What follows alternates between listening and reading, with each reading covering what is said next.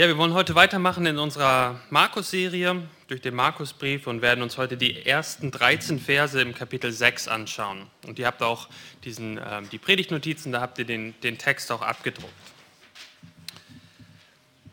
Es war ein beklemmendes Gefühl, als wir, Paige und ich, in dem Raum standen, an dem Sophie Scholl und ihre Kommilitonen verhaftet wurden, 1942. Ich weiß nicht, wer von euch diese Geschichte von Sophie und Hans Scholl und auch Alexander Schmorell kennen, die Weiße Rose, im damals Flugblätter vervielfältigt gegen, gegen Hitler und gegen die Nazis und haben sie verteilt im ganzen Land.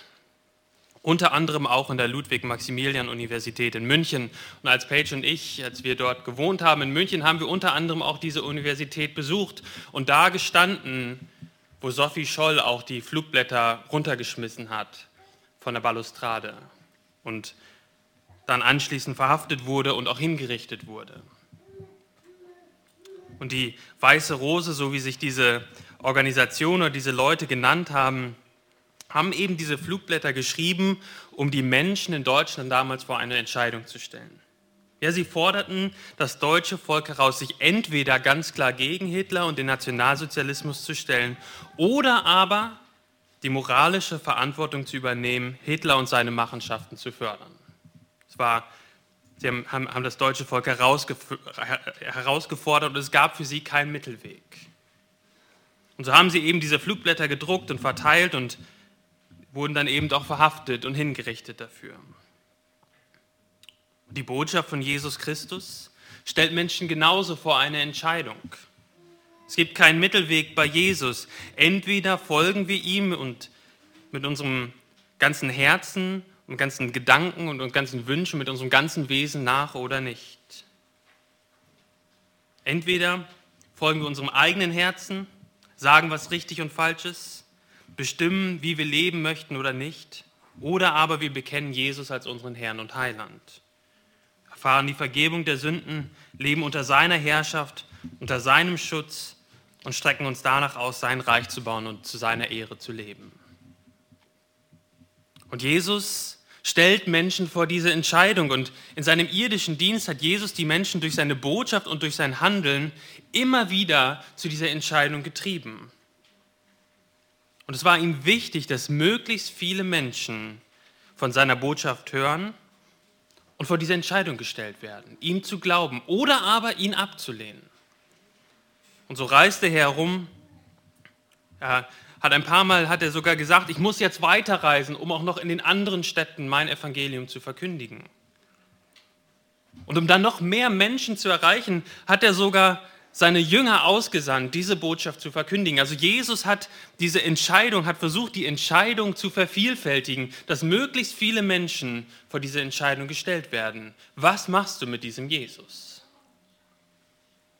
Und lasst uns heute in unserem Predigtext lesen, wie eine ganze Gruppe Einwohner einer ganzen Stadt Jesus abgelehnt haben. Letzte Woche haben wir uns angeguckt, wie zwei Personen Jesus angenommen haben. Ja, das war der Jairus und die blutflüssige Frau, diese kranke Frau, die Jesus angenommen haben und ihr geglaubt haben. Heute, in dem ersten Teil der Predigt, sehen wir, wie Menschen Jesus ablehnen. Den Unglauben der Einwohner von Nazareth. Und dann im zweiten Teil sehen wir, wie Jesus seine Jünger aussendet, seine zwölf Jünger aussendet, um eben diesen Entscheidungen, um mehr Entscheidungen sozusagen zu kreieren, dass noch mehr Menschen von Jesus und seinem Herrschaftsanspruch hören. Lasst uns gemeinsam den Text lesen in Markus 6, 1 bis 13. Markus 6, die Verse 1 bis 13. Und er zog von dort weg und kam in seine Vaterstadt, und seine Jünger folgten ihm nach. Und als der Sabbat kam, fing er an, in der Synagoge zu lehren, und viele, die zuhörten, erstaunten und sprachen, woher hat dieser solches? Und was ist das für eine Weisheit, die ihm gegeben ist, dass sogar solche Wundertaten durch seine Hände geschehen? Ist dieser nicht der Zimmermann, der Sohn der Maria, der Bruder von Jakobus und Joses und Judas und Simon? Und sind nicht seine Schwestern hier bei uns? Und sie nahmen Anstoß an ihm. Jesus aber sprach zu ihnen, ein Prophet ist nirgends verachtet, außer in seiner Vaterstadt und bei seinen Verwandten und in seinem Haus. Und er konnte dort keine Wunder tun, außer dass er wenigen Kranken die Hände auflegte und sie heilte. Und er, Jesus, verwunderte sich wegen ihres Unglaubens, und er zog durch die Dörfer ringsumher und lehrte. Und er rief die Zwölf zu sich und begann, sie je zwei und zwei auszusenden, gab ihnen Vollmacht über die unreinen Geister. Und er befahl ihnen, sie sollen nichts auf den Weg nehmen als nur einen Stab, keine Tasche, kein Brot, kein Geld im Gürtel. Sie sollten aber Sandalen an den Füßen tragen und nicht zwei Hemden anziehen. Und er sprach zu ihnen, wo immer ihr in ein Haus eintretet, da bleibt, bis ihr von dort weggeht. Und von allen, die euch nicht aufnehmen, noch hören wollen, zieht fort und schüttelt den Staub von euren Füßen, ihnen zum Zeugnis. Wahrlich, ich sage euch, es wird Sodom und Gomorra erträglicher gehen am Tag des Gerichts als jener Stadt. Und sie gingen und verkündigten, man solle Buße tun, und trieben viele Dämonen aus und salbten viele Kranke mit Öl und heilten sie. Ich glaube, der Hauptgedanke aus diesem, aus diesem Text ist der, und ihr habt ihn auch abgedruckt auf, eurem, auf den Predigtnotizen, Menschen lehnen Jesus ab, weil sie sich nicht der Autorität und dem Herrschaftsanspruch von Jesus Christus unterordnen wollen. Und die Aufgabe der Gemeinde ist, diesen Herrschaftsanspruch von Jesus an seiner Stelle zu verkündigen. Und wir wollen uns das in zwei Punkten anschauen. Einmal die falsche Reaktion auf Jesus, der Unglaube und dann der zweite Punkt, Entscheidungen vervielfältigen. Wie diese Flugblätter damals das deutsche Volk, wo sie versucht haben, möglichst viele Menschen zu erreichen und die Leute vor eine Entscheidung zu stellen. So sendet Jesus seine Jünger aus und stellt möglichst viele Menschen vor die Entscheidung, wer denn jetzt dieser Jesus für sie ist. Das Erste, was wir sehen, Jesus geht also aus dem Haus des Jairus weg und zieht eben in seine Vaterstadt nach Nazareth. Ein ganz kleiner Ort damals, etwa 500 Einwohner, auch ein unbedeutender Ort. Und, und die Jünger, die bei ihm waren, so lesen wir in Vers 1, sie folgten ihm nach. Und wenn wir uns nochmal daran erinnern, Jesus hatte ja eine ganze Menge von Jüngern, ganz viele. Und in Kapitel 3 sehen wir, wie er zwölf aus dieser Menge herausruft. Das hatten wir vor ein paar Wochen angeschaut. Und sie sollten ganz besonders bei ihm sein, um ihn sein, damit er sie dann aussenden könnte, zu verkündigen und sie sollten auch die Vollmacht haben, die Krankheiten zu heilen und die Dämonen auszutreiben. Aber bisher waren die Jünger noch nicht allein unterwegs. Sie waren immer noch bei Jesus, haben von Jesus gelernt und gesehen, wie Jesus das macht und auch gesehen, was Jesus gelernt hat, gelehrt hat. Und sie haben letzte Woche oder in dem letzten Bericht haben sie gesehen, wie Menschen positiv auf Jesus reagieren. Und heute in dem Bericht lernen sie auch, dass klare Verkündigung auch bedeuten kann, dass Menschen Jesus ablehnen und dass sie auch einmal abgelehnt werden können. So lernen wir eben in dieser ersten Geschichte, dass nicht alle positiv auf Jesus reagieren. Ja, sie finden die Worte anmaßend. Auch die Wunder gaben ihnen, ihm in ihren Augen nicht das Recht, in so einer dominierenden Weise aufzutreten. Ja, Jesus ist reingekommen in diese Stadt und hat Buße und Glauben verkündigt, hat wunderbare Dinge getan. Aber sie haben es gesehen und gesagt, was er dafür an Anspruch stellt, diesen Vollmachtsanspruch, diese Aufforderung zur Buße, zur Umkehr. Wer ist denn dieser Jesus, dass er so etwas verkündigt? Und so sehen wir dann in den Versen 2 ähm, und 3, wo sie erstaunten und sprachen, woher hat dieser solches? Und was ist das für eine Weisheit, die ihm gegeben ist, dass sogar Wundertaten durch seine Hände geschehen? Woher hat dieser solches? Damit fragen sie, woher hat er diese, diese Lehre? Woher kommt diese Weisheit von ihm? Wir haben im Laufe des Evangeliums nach Markus schon mehrmals angeschaut, wie die autoritative, die, die bestimmte oder die, die, die klare Lehre von Jesus und die, Bestätigung, und die Bestätigung seiner Lehre durch die Wunder Menschen in Staunen versetzt haben. Die Botschaft von Jesus, die er verkündigt hat, das hatten wir letzte Woche ja auch schon angeschaut, war das, was wir in Kapitel 1 lesen, dass er das Reich Gottes verkündigt hat und gesagt hat, die Zeit ist erfüllt, das Reich Gottes ist nahe, tut Buße und glaubt an das Evangelium. Und Jesus hat auch noch andere Worte gesagt, aber am Ende, wenn man die Botschaft runtergebrochen hat, war das der Kern der Botschaft von Jesus. Das Reich Gottes ist nahe, tut Buße und glaubt an das Evangelium. Und tut Buße und glaubt an das Evangelium, das ist Das ist die Bekehrung. Bekehrung im christlichen Sinne ist, sich abzukehren von und hinzuwenden zu Jesus. Das ist wie, als wenn man in eine Richtung gelaufen ist und dann umdreht. Das ist, das ist irgendwie eine Sache, aber es ist, beinhaltet zwei, zwei Seiten. Man muss irgendwann anhalten, auf Null kommen sozusagen, sich umdrehen und in die andere Richtung laufen. Und Bekehrung ist dieses Buße tun, das zu bekennen, dass man ein Sünder ist und sich hinzuwenden zu dem Evangelium von Jesus Christus, das anzunehmen und darauf zu vertrauen, was Jesus am Kreuz getan hat, dass er unsere Sünden vergeben hat dort. Dann findet dieser Herrschaftswechsel statt. Man folgt Jesus nach, man hat eine neue Bürgerschaft, neue Hoffnung, ewige Zukunft. Das ist das, was Jesus verkündigt hat. Tut Buße und glaubt dem Evangelium. Die Einwohner wundern sich aber, woher hat dieser Jesus diese Lehre? Und das ist ja auch erstmal eine gute Frage, oder? Woher hat Jesus das? Äh, und im Markus-Evangelium kriegen wir ein paar Antworten oder sehen wir ein paar Leute, die unterschiedliche Antworten gegeben haben. Da waren die einen, die Pharisäer, die gesagt haben, weißt du, Jesus, der ist vom Satan, der hat einen bösen Dämon. Und andere haben gesagt, das lesen wir in Kapitel 11, der hat das alles nur von Menschen. Und die dritte Option? Die dritte Option ist, dass Jesus das von Gott hat.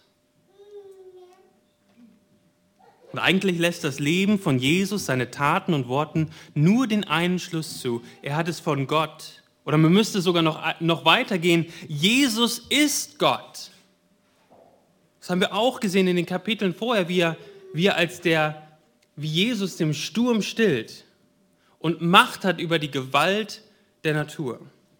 Oder wie er hingeht und Sünden vergibt. Etwas, was nur Gott tun kann. Und Jesus stellt sich hin und vergibt jemandem die Sünden. Nun, wir wissen nicht ganz genau, was die Nazarener, die Einwohner von Nazareth, selbst auf diese Frage geantwortet haben. Aber wir merken dann im Laufe des Textes, dass die Fragen der Einwohner nicht wirklich aufrichtig waren. Es waren keine Fragen, auf die sie wirklich Antworten finden wollten. Ja, sie waren irgendwie erstaunt, aber es war eine ganze Menge Skepsis und Verachtung in ihrem Staunen mit drin. Man könnte dieses, woher hat dieser solche Lehre oder woher, äh, wie es in Vers 2 steht, woher hat dieser solches? Man könnte es auch übersetzen mit, woher hat dieser Typ diese Dinge? Da schwingt eine gewisse Verachtung mit. Woher, woher, woher hat der, dieser Typ diese Lehre? Jesus war bei weitem nicht der einzige Lehrer der damaligen Zeit. Es gab viele Wanderprediger. Es war nicht das erste Mal, dass ein Wanderprediger dort in der Synagoge zu Nazareth gelehrt hat. Aber der Unterschied zu den anderen Wanderpredigern war, dass Jesus bei keinem Rabbiner oder Lehrer vorher gelernt hat.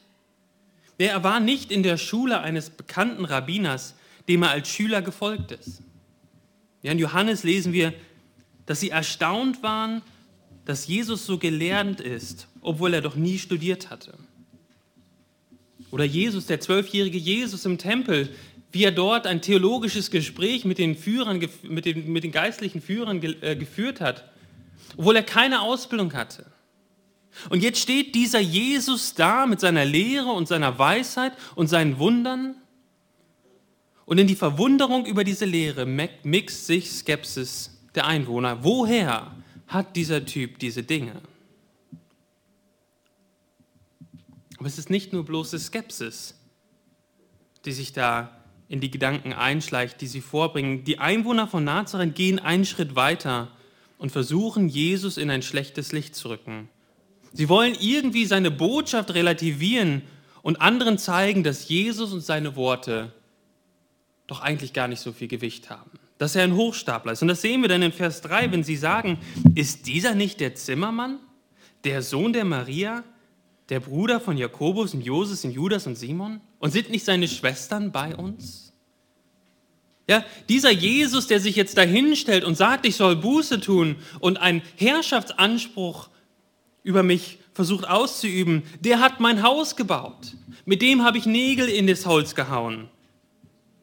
Jesus hat vielleicht Ahnung vom Hausbau, aber, Aber wer ist er, dass er sich jetzt so anmaßt und sich dorthin stellt und Buße verkündigt und mir sagt, was ich zu tun und zu lassen habe? Das ist der Zimmermann. Das ist der Sohn der Maria. In der damaligen Zeit hat man eigentlich, den, hat man eigentlich Menschen dadurch identifiziert, dass, sie gesagt, dass man gesagt hat, er ist der Sohn von. von äh, der ist der Sohn von dem Vater. Das wäre eigentlich sozusagen die normale Art und Weise gewesen, wie sie, wie sie Jesus hätten ansprechen sollen. Jesus, der Sohn von Josef. Josef. Und es ist gut möglich, dass sie, dass sie Jesus hier ganz bewusst mit Jesus, der Sohn der Maria, ansprechen. Vielleicht war seine Herkunft ja doch ein bisschen fragwürdig, das Ganze mit Josef damals.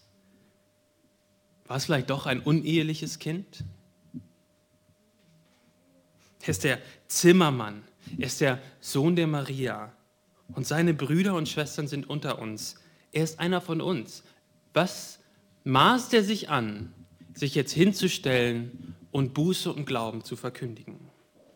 Und so lesen wir dann am Ende von Vers 3, dass sie an ihm Anstoß nahmen.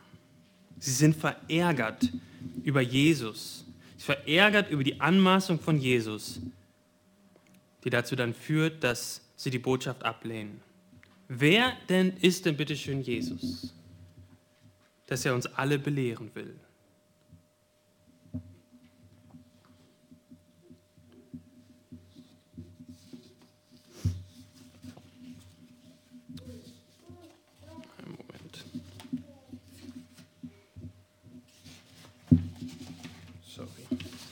Eine Seite übersprungen. Wer ist denn dieser Jesus, dass er uns belehren will? Wir haben keine Ahnung, woher er diese Machttaten her hat, diese Weisheit her hat. Aber was wir wissen, ist, dass er ein Zimmermann ist, dass seine Abstammung fragwürdig ist. Wir wissen, dass er einer von uns ist, so wie seine Brüder und seine Schwestern. Wer ist dieser Jesus, dass er sich anmaßt, uns Buße und Glauben zu verkündigen? Und so können sie die Wahrheit, die Jesus gepredigt hat, nicht erkennen, sondern im Gegenteil, die Botschaft ärgert sie.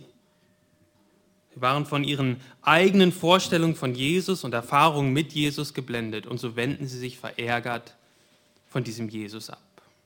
Und dann zitiert Jesus in Vers 4, ein Prophet ist nirgends verachtet, außer in seiner Vaterstadt und bei seinen Verwandten und in seinem Haus.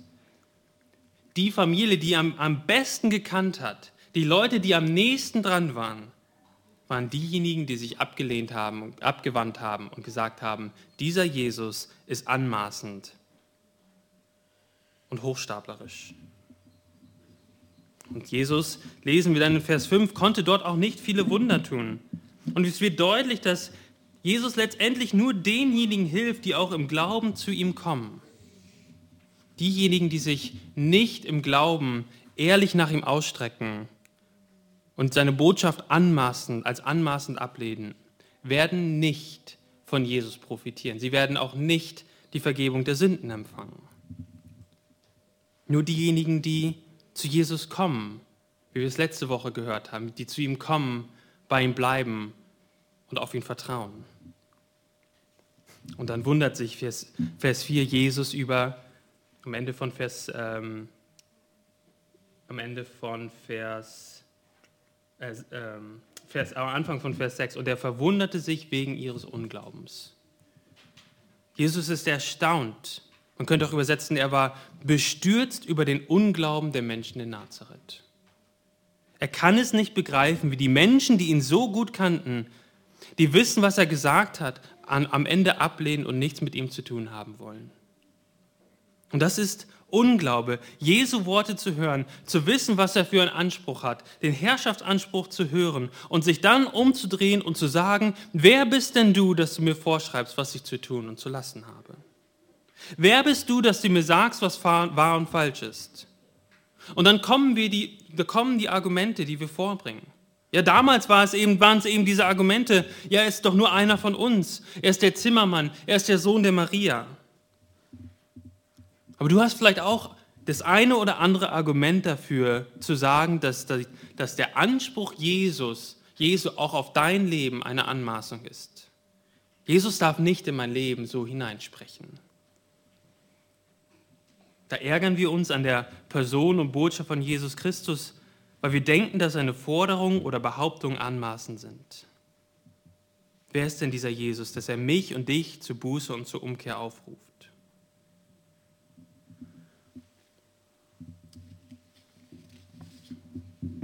Wie schnell sind wir geblendet von allen möglichen Dingen. Wir hören gar nicht mehr richtig zu, was Jesus zu sagen hat, fragen nicht mehr aufrichtig nach. Und dann kommen wir auch noch auf andere Gründe und bringen andere Gründe vor, warum Jesu Worte, warum wir Jesu Worte nicht beachten müssen oder warum sie abgeschwächt werden müssen. Ich weiß nicht, was das bei dir ist. Aber ich habe es schon mal gehört bei Menschen, die gesagt haben, es ist anmaßend, dass Jesus so in das Leben hineinspricht und die Forderung nach Buße und Glauben schießen auch über das Ziel hinaus. Guck dir doch mal die Nachfolger von Jesus an. Guck dir doch mal die Kreuzzüge an. Guck doch mal, was alles im Namen von Jesus passiert ist. Kannst du durch die ganze Kirchengeschichte gehen, wo Menschen, die von sich behaupteten, Christ zu sein, Christen zu sein, schreckliche Dinge getan haben. Wie einfach und berechtigt scheint es doch dann zu sein, sich Jesus vom Hals zu halten und ihm nicht wirklich zuzuhören, zu sagen, guck mal, die sind doch auch nicht viel besser als ich. Und man hält Jesus eine Armlänge weg, sagt, mit deinen Ansprüchen brauchst du mir gar nicht kommen. Der andere sagt vielleicht, ja, Jesus tut mir leid, aber wenn man dir radikal glaubt, dann wird das immer irgendwie komisch. Ich habe letztens im ZDF einen Bericht gesehen von diesen radikalen evangelikalen Christen in Amerika, die sich treffen, um für den Weltuntergang sich zu, vorzubereiten. Und eine der Waffen, mit denen sie da scharfe Schießübungen vorhaben, heißt das Gewehr der Kreuzritter. Jesus, komm mir nicht zu nahe. Ich weiß nicht, was dein, was deine deine Gedanken sind. Müssen die Bibel und Jesus vielleicht relativiert werden, weil dort Dinge stehen, die heute so nicht mehr haltbar sind? Jesus, komm mir nicht zu nahe. Der Bibel kann man sowieso nicht mehr glauben. Aber es ist nicht ehrlich, einfach diese Dinge vorzuschieben, ohne Jesus wirklich richtig zuzuhören und ehrlich zu fragen.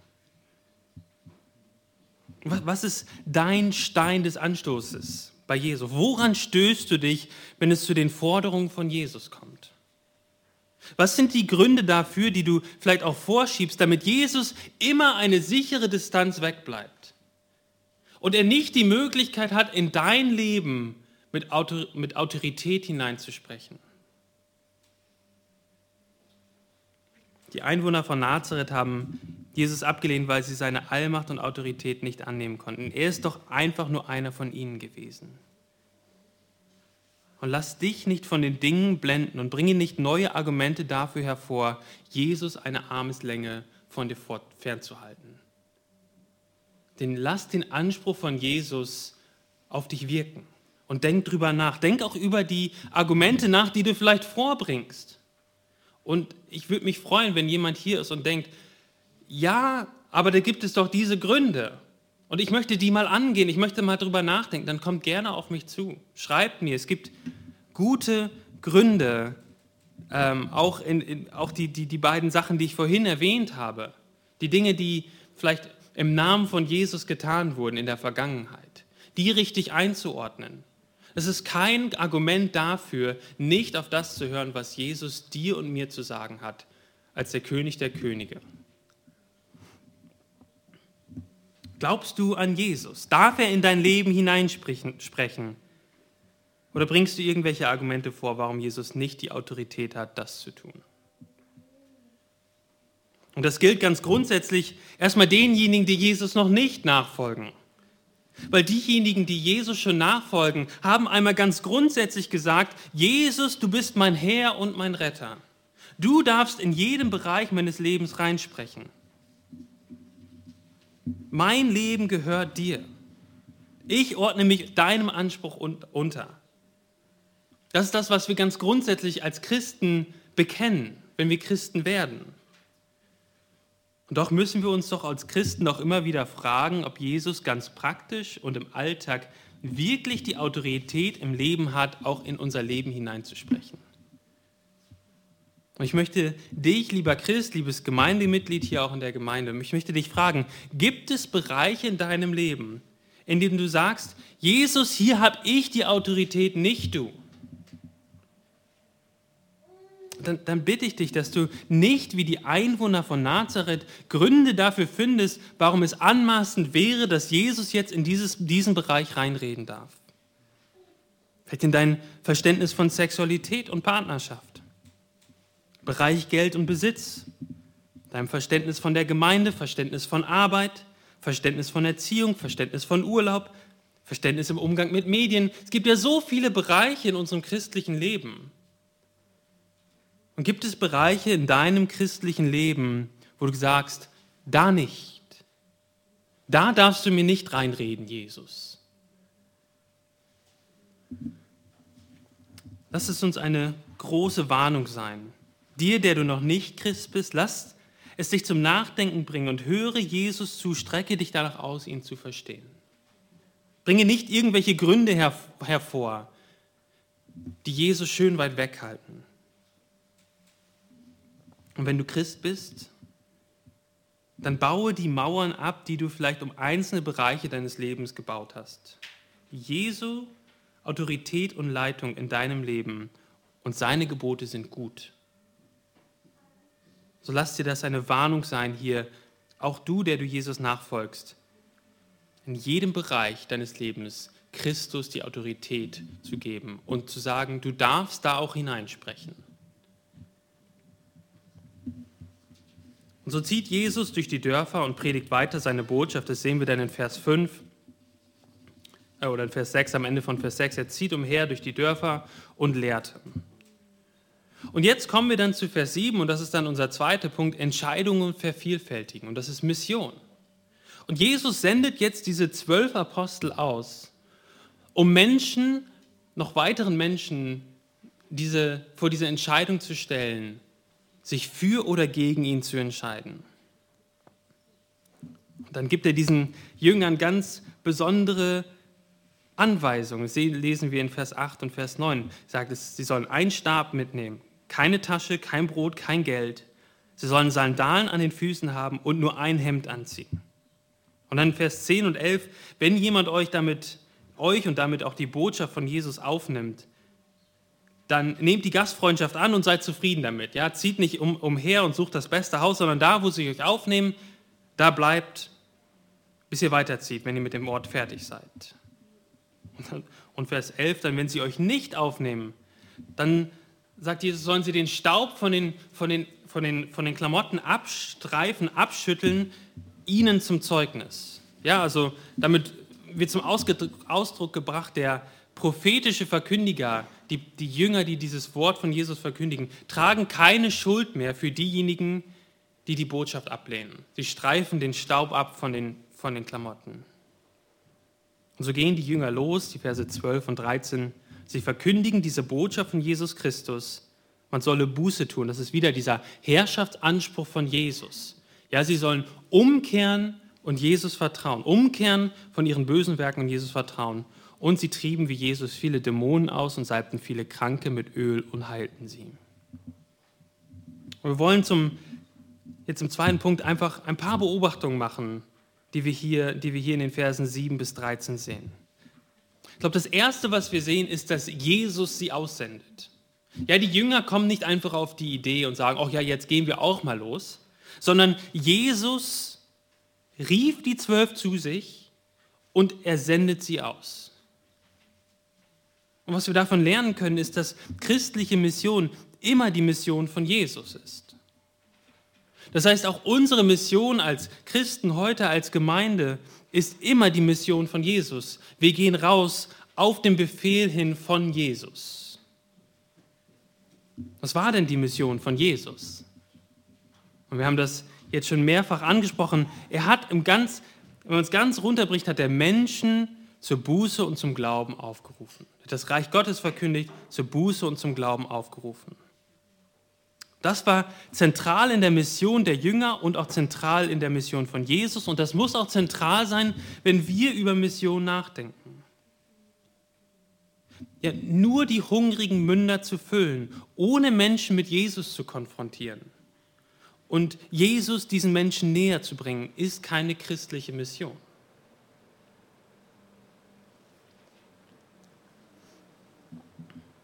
Ist ganz wichtig, dass wir, das, dass wir das klar haben, wenn wir auch als Gemeinde darüber nachdenken, was ist Mission?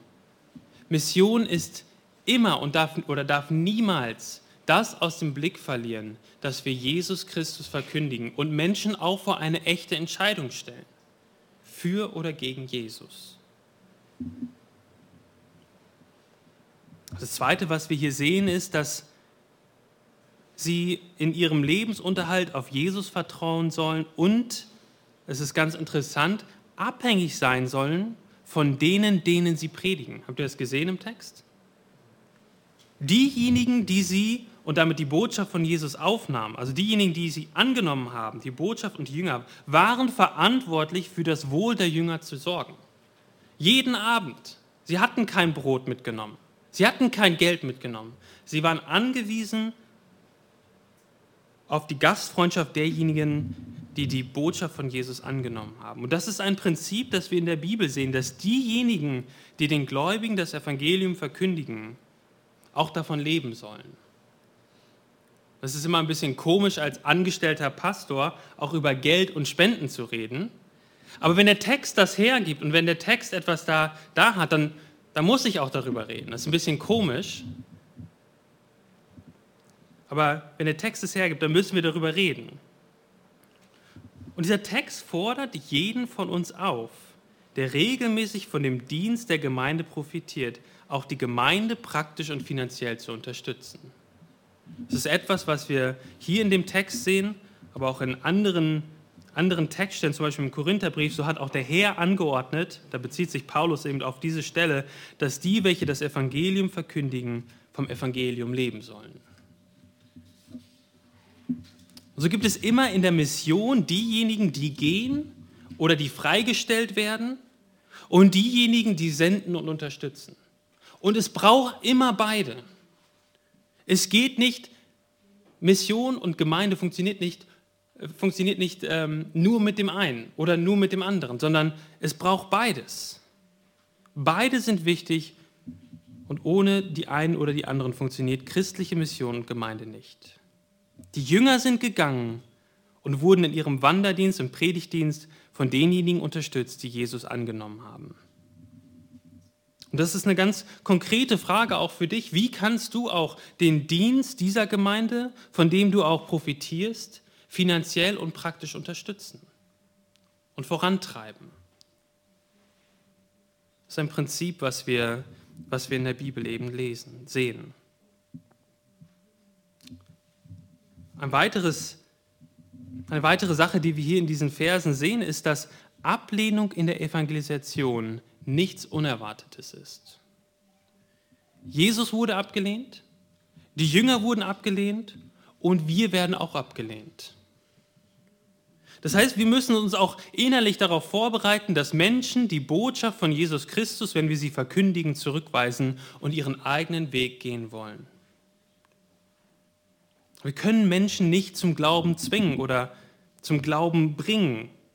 Unsere Aufgabe als Gemeinde und als Christen ist, die Botschaft deutlich zu verkündigen, damit die Menschen vor dieser Entscheidung stehen. Damit Menschen vor der Entscheidung stehen, sich entweder Jesus anzuvertrauen oder aber sich klar gegen ihn auszusprechen. Und so ist es nichts Unerwartetes, auch in unserer, unserem Bestreben, Menschen von Jesus zu erzählen, abgelehnt zu werden. Und wir müssen uns darauf vorbereiten. Und es ist nichts Ungewöhnliches. Und das vierte, was wir hier aus diesem, aus diesem Text noch lernen können, ist, die Ablehnung der christlichen Botschaft heute von dir kann das letzte Mal sein, dass du sie hörst.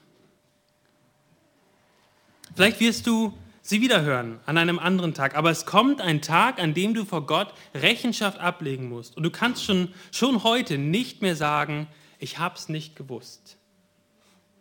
Und genauso wie die Jünger damals ihren Staub von, den, von ihren Mänteln abgewischt haben, gesagt haben, wir haben es euch verkündigt und ihr wolltet es nicht hören. Wir sind nicht dafür verantwortlich, wen ihr euch jetzt gegen Jesus wendet. Ihr habt es gehört und du hast es heute Morgen auch gehört, dass Jesus der einzige Weg ist zum Vater. Buße und Glaube.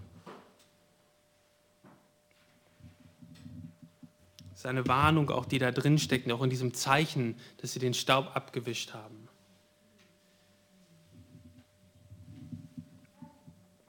Und zum Schluss darf dieser Text, diese Verse 7 bis 13, uns auch als Gemeinde herausfordern.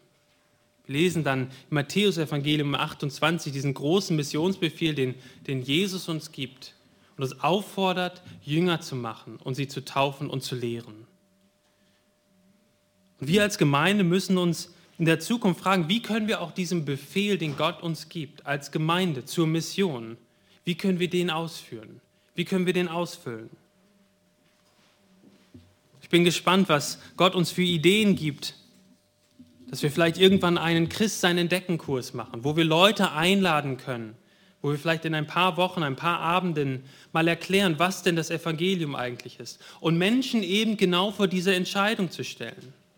Wo Menschen hinkommen und die Botschaft von Jesus hören und vor der Entscheidung stehen, Jesus anzunehmen oder aber Jesus abzulehnen. Und so hoffe ich, dass Gott uns als Gemeinde segnet, ähm, in diesem Bestreben danach, die Entscheidungen zu vervielfältigen, Menschen vor diese Entscheidung zu stellen und Menschen zu, auch zu helfen, Gründe abzubauen, warum sie Jesus eine Armeslänge von sich entfernt halten wollen. Und ja, dazu möge Gott uns segnen. Amen. Lass mich noch beten zum Schluss. Himmlischer Vater, wir danken dir für dein Wort ja, bitten dich, dass du uns als Gemeinde auch zurüstest, ähm, ja, dass wir Menschen und vielen Menschen auch in Münster von Jesus erzählen, dass Menschen vor diese Entscheidung gestellt werden. Und dann hilf uns doch bitte, ja, Gründe abzubauen, die Menschen vielleicht vorbringen, um Jesus von sich fernzuhalten. Dass Menschen kommen und und dir wirklich glauben, so wie Jairus und die, die Frau, dass sie zu dir kommen, bei dir bleiben ähm, ja, und, und auf dich vertrauen, dass du deine Versprechen hältst und dass sie sich nicht wie die Einwohner von Nazareth von dir abwenden. Amen.